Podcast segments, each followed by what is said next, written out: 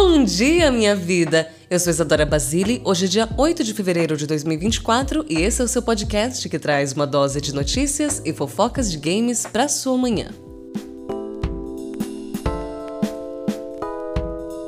Bom dia, minha vida! Hoje a gente tem muita fofoca porque a Disney fez o Pix e fez um investimento bilionário na Epic Games de Fortnite para criar um universo de entretenimento. Além disso, Spider-Man 2 vai ganhar uma atualização gratuita, tem um novo crossover de anime com Overwatch 2 e também o estúdio de Crash Bandicoot 4 tem um futuro incerto. Amigos, antes da gente começar, eu já quero também destacar que estou cagada de voz, a minha voz está horrível. Assim, eu não sei o que, que rolou de ontem para hoje, mas a minha Ah, tá, tem o um fato de que eu gravei o podcast e também gravei uns sete vídeos ontem de conteúdo que eu tô gravando. E dá pra ver que eu tô nessa respiração meio, meio bugada, né? Quando eu respiro, dá pra ouvir esse. Sabe? Eu puxando fôlego, então tá um pouquinho complexo. Assim, então hoje eu vou apresentar o Bom Dia Minha Vida mais podre, sabe? Assim, é, é. Vai ser complicado, mas tudo certo também. Hoje é um dia muito, muito importante, eu estou um pouquinho nervosa, estou um pouquinho atrasada, inclusive. Mas não tanto. É meu compromisso daqui duas horas e meia. Agora eu tô gravando Bom Dia Minha Vida às sete da manhã e eu tenho entrevista para tirar o visto americano às nove e meia. Ou seja, quando esse episódio sair, eu já vou saber se eu tirei ou não. Deu pra entender minha conta? Eu espero que aprovem. Assim, eu vou. Eu já tenho meu look separado, que é um look bem sóbrio, digamos assim. E eu tô. Eu acho que eu tô preparada. Né? Tô? Não sei. Eu acho que eu tô preparada. Eu espero que dê tudo certo. E tô esperando isso há muito tempo e eu não imaginava que isso ia acontecer tão cedo esse ano e principalmente que eu ia conseguir fazer isso tão rápido. O processo levou mais ou menos umas duas semanas, assim, no total. Mas também porque eu consegui estar tá com um escritório, né, para fazer isso para mim. Porque, principalmente a parte de, de preencher os formulários, né, que é um saco essa porra. E também marcar a entrevista do visto. Tipo, eu sei que eles ficam muito ligados nos horários, porque essa é a parte mais difícil, aparentemente, porque deve ter duas pessoas trabalhando no consulado. Por isso que é tão difícil de conseguir marcar. Mas ela, eles ficam, tipo, de madrugada, tá ligado? Quando ela marcou para mim o horário que eu consegui, ela mandou mensagem, tipo, três horas da manhã avisando que tinha conseguido. Então, enfim, tô feliz que eu consegui. Quer dizer, já tô querendo. Já tô comemorando, né? Na verdade, eu tô é muito nervosa. Mas eu tô feliz que eu pelo menos consegui entrevista, consegui dar alguns passos em relação a isso. Se for negado, eu vou chorar que só porra, mas eu aviso vocês amanhã. E se for, e se for aprovado, eu vou ficar feliz. É isso. É, é, é essa minha, o meu range de sentimentos. Simplesmente não existem mais outras opções.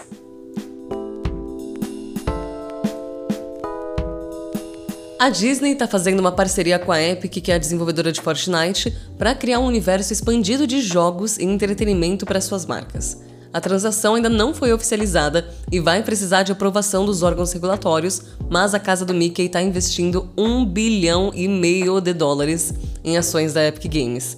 Apesar dessa explicação ser meio vaga, o anúncio diz que o novo universo vai oferecer uma multitude de oportunidades para os consumidores jogarem, assistirem, comprarem e engajarem com conteúdo, personagens e histórias. A experiência vai rodar na Unreal Engine e vai incluir propriedades da própria Disney, Pixar, Marvel, Star Wars, Avatar, entre outros. O CEO da Disney, Bob Iger, reforçou que essa é a maior entrada da Disney nos games em toda a história. Em 2023, tinha algumas fofoquinhas de que a Disney estava interessada em comprar alguma publicadora de games e essas fofocas estouraram na internet. E aí, na época, o nome da, da Electronic Arts foi muito especulado, muito por conta dos jogos de Star Wars, né, mais recentes, mas aparentemente eles optaram por comprar um pedaço da Epic. E a Epic fez uma colaboração parecida com a marca Lego recentemente. Eles receberam um investimento de 2 bilhões de dólares financiado em parte pela empresa Kirkby, que é a dona do grupo Lego, e o resultado foi o jogo de sobrevivência Lego Fortnite no fim do ano passado. Vale dizer que a Disney já mantém um relacionamento com a Epic desde 2020, que é quando eles começaram a licenciar os personagens de várias franquias da Disney para o Fortnite. Então foi quando a gente começou a ver mais bichinhos da Disney no Fortnite no geral. Então já é uma parceria que tem se estendendo há um bom tempo já. E eu espero ver mais sobre isso em breve também. Eu quero ver o que a Disney vai trazer com Fortnite, porque aparentemente é algo que é muito além de é, simplesmente colocar os personagens do jogo como skins no Fortnite.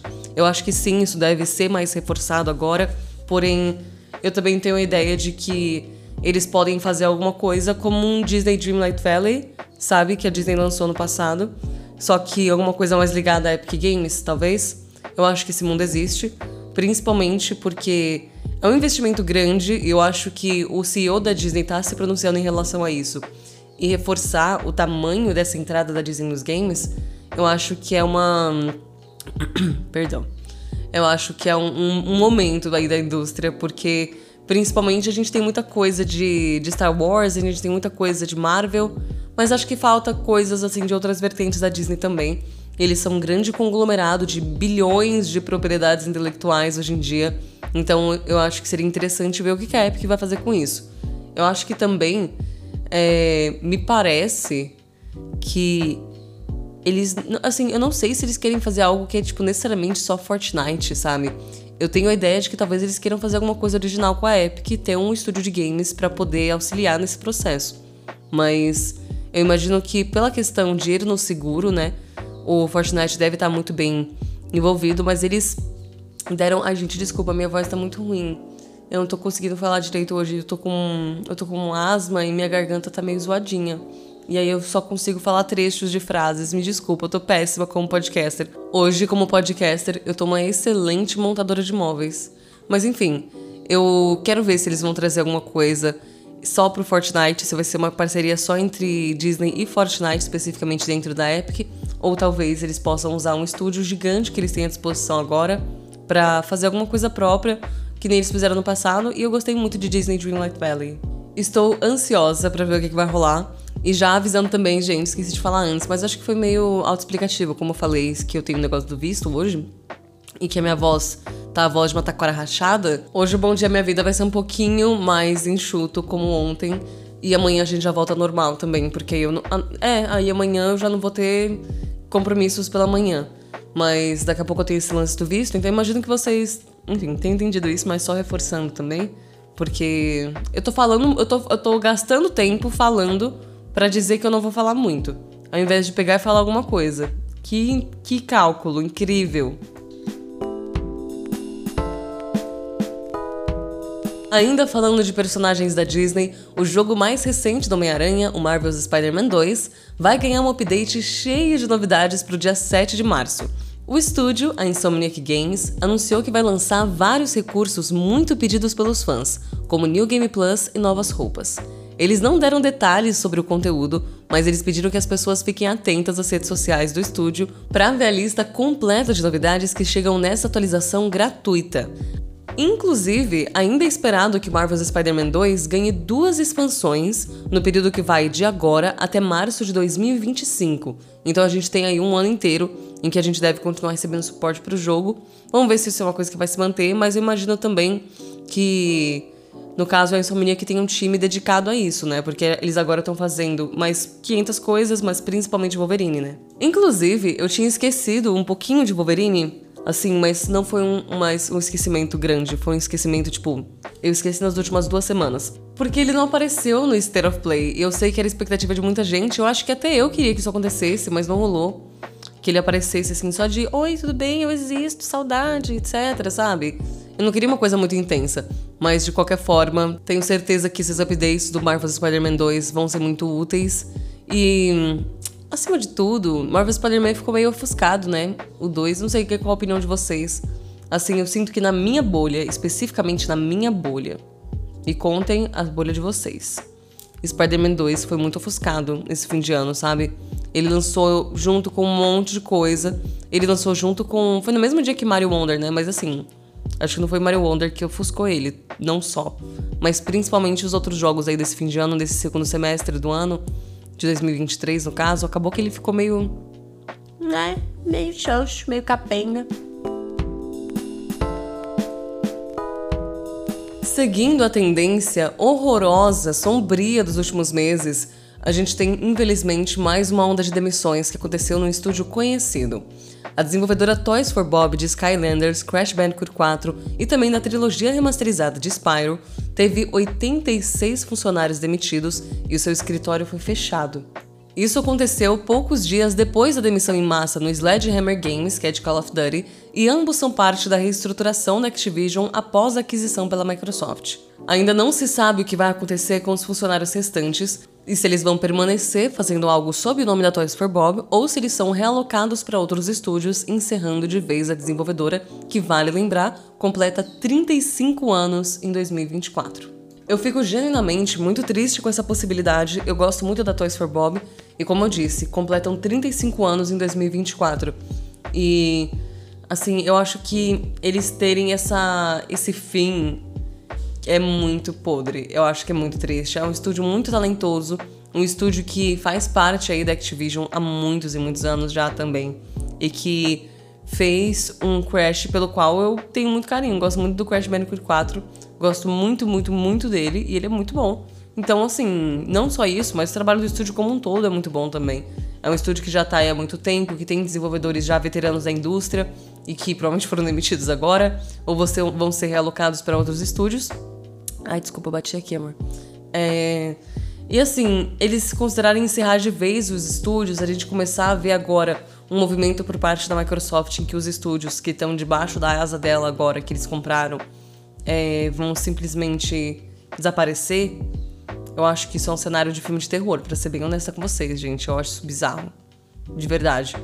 Assim, uma empresa que nos últimos anos tem cada vez comprado mais estúdio. Todo, todo evento a gente espera o quê? Ah, o Phil Spencer vai anunciar o estúdio novo que ele comprou.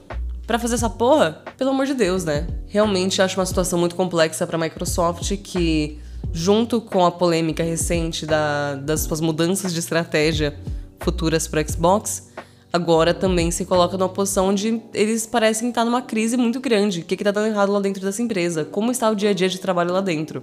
Porque é demissão e é, nossa, porque a gente vai mudar do nada numa estratégia que a gente tem formado nos últimos 10 anos. Então, eu tô muito curiosa e muito, assim, com medo também do futuro de Xbox. Mas, nossa, eu pareci muito maluca falando isso, né? Mas, enfim. É, eu, no sentido de que eu quero de Xbox como empresa. Xbox como também ambiente de trabalho. Eu quero muito ver como que isso vai ser, porque uma das minhas maiores expectativas quando a Microsoft adquiriu a Activision Blizzard é que agora essa empresa se tornaria, essa empresa no caso, Activision Blizzard King, se tornaria um melhor ambiente de trabalho para os seus funcionários, né? Coisa que a Activision Blizzard definitivamente não é, já que a gente muito bem lembra que eles foram acusados de muitos e muitos e muitos e muitos e muitos casos de assédio moral, assédio sexual e coisas muito horríveis, muito, muito, muito horríveis, principalmente a parte da chefia. Assim, muito diretor da Sledgehammer, inclusive, que não foi afastado porque o Bob Kotick o Cornell não deixou. Então, essa empresa era muito caótica até 2021, quando começaram a soltar um pouco mais essas coisas. E aí a Activision recebeu um processo do estado da Califórnia, se não me engano. Então cada vez mais eu me sinto meio assim, nossa, vou trazer muito pro pessoal. Mas eu me sinto meio enganada, sabe? Eu genuinamente achei que a Microsoft ia fazer com que esse virasse um bom ambiente de trabalho. Um grupo de desenvolvedores veteranos especializados em JRPG anunciaram Lost Helden, que é um RPG japonês para PC e consoles que está previsto para 2025. O time do estúdio Artisan vai contar com devs que trabalharam em franquias de sucesso como Final Fantasy e Valkyria Chronicles. O mundo de Lost Helden se chama Era e é descrito como onde toda vida vem com um preço. Cada pessoa nascida em Era é vinculada a um dos sete pecados antes do seu primeiro aniversário, Durante toda a sua vida, as pessoas lutam contra os seus impulsos. Um lugar na terra sagrada de Helden é prometido para as almas imortais que tiverem êxito. Mas se elas falharem e sucumbirem a seu pecado, um destino pior do que a morte as espera. Nossa, até esqueci de abrir as aspas, mas isso aqui é, enfim, a descrição do jogo. Mas achei muito tenso, mas achei muito legal. E ele tem um visual bem único que lembra pinturas, ele tem um estilo bem legal. E ele promete ter um sistema de batalha de ação estratégica com uma história rica, personagens profundos e muita customização. Eu gosto de muita customização, hein? Eu adoro muita customização, gasto muito tempo nisso. Inclusive, no Baldur's Gate, eu acho genuinamente que eu já passei mais tempo no jogo é, deixando minha bicha bonita do que simplesmente jogando que nem um ser humano deveria estar fazendo, né? Mas enfim, eu achei bem interessante essa proposta. Gostei da gente ter veteranos de outras franquias trabalhando nisso e gostei realmente desse essa ideia de mundo. Achei muito interessante, mas eu não gosto de JRPG. muito difícil para mim eu sair da minha zona de conforto, eu sair do meu estilo, que é o meu estilo, enfim, as coisas que eu gosto e tentar uma coisa nova. Desculpa, gente, eu sou uma não dá, eu sou uma senhorinha, sabe? Eu não tenho muito cérebro mais para ficar tentando coisas novas. Alô, alguém aí ainda joga Overwatch 2? Pergunta genuína, pergunta genuína. Porque o Overwatch 2 vai ter o seu segundo crossover com animes nessa próxima temporada e vai ser com nada mais, nada menos do que o clássico dos anos 90, que é Cowboy Bebop. A Blizzard ainda não detalhou o que, que vem por aí, mas a gente tem um histórico para analisar. Se eles seguirem na mesma linha da última colaboração, que foi com One Punch Man, deve ter skins, cosméticos e possivelmente, o que eu espero bastante, algum modo novo de jogo temporário. Tudo que a gente viu foi mostrado num teaser de pouquinhos segundos no final do trailer da nova temporada, com o tema da abertura de Cowboy Bebop e também mostrando as pernas do Cassidy, o falecido McCree, na Rota 66. Será, será, será que ele vai usar uma skin de Spike? Existe esse mundo. A nona temporada de Overwatch 2 começa no dia 13 de fevereiro e depois disso a gente deve ver as novidades de Cowboy Bebop sendo reveladas com mais detalhes para o jogo. Nossa, gente, Overwatch 2 me dá uma sensação muito estranha, muito estranha. Porque eu, eu me divirto, eu se divirto, acho interessante, é legal, assim, não, mas ao mesmo tempo eu odeio a, a, Blizzard, então eu tenho minhas questões é já um bom tempo, sabe? Então, pra mim, pega um pouco essa questão. Mas, acima de tudo, a questão, no caso, é o que eu falei antes, do rolê de todos os assédios. Depois disso, eu comecei a dar uma evitada de jogar jogos da Blizzard. E aí, não sei, tipo, passou um tempo, eu tentei jogar Overwatch 2. E eu, assim, eu até gostei, mas depende. Eu tinha uma sensação de que eu tava desperdiçando meu tempo de vida quando eu tava jogando isso. E eu não tenho essa sensação com nenhum jogo. Assim, claro que tem jogos que eu olho e falo, nossa, perdi tempo jogando essa merda, mas esse jogo, ele me faz sentir que eu estou desperdiçando, assim, um tempo que não vai voltar. De um jeito diferente, sabe? Ele, ele, ele bate bem diferente. E não sei, eu tinha essa brisa quando eu tava jogando ele, sabe? De que eu tava fazendo uma coisa errada e que ninguém podia me ver jogando Overwatch 2. Aí no fim eu joguei tipo por uma semana, tempo depois do lançamento. Fiquei viciadinha por um tempo, acho que até gastei uma grana se pá. E aí parei. Consegui. Então vocês conseguem também, gente, vai dar tudo certo. E agora, bora pra nossa dica de jogo do dia, meu amor. Hoje eu tenho uma dica muito específica porque ontem eu gravei vários vídeos muito aleatórios sobre, enfim, vídeos que eu quero guardar de gaveta pro meu conteúdo nos próximos meses. E eu gravei um vídeo sobre Zelda, e aí eu quero aproveitar o meu climinha Zelda e indicar Zelda Ocarina of Time, que foi um dos jogos mais importantes da história do desenvolvimento de games. Ele trouxe alguns, mas principalmente um dos principais pilares dos jogos 3D para a franquia de um modo assim revolucionário na época. No jogo, essencialmente, o Link tem que encontrar três pedras espirituais que dão para ele o poder de reivindicar a Triforce. O jogo é um dos melhores da franquia e ele está disponível no catálogo do Nintendo 64 no Nintendo Switch Online Expansion Pack. E no Nintendo Switch Online comum, não no, necessariamente no Expansion Pack, também tem, eu acho que no de Super Nintendo. Eu acho que é de Super Nintendo, eu posso estar maluca, mas acho que é de Super Nintendo. Tem o Zelda A Link to the... Não, eu tenho que guardar essa recomendação para outro dia. Eu não tô pensando. Não tô pensando com, com o cérebro de criadora, de criadora de conteúdo. Deixa para depois, depois eu indico isso. Mas jogue Zelda Ocarina of Time o mais rápido possível, por favor.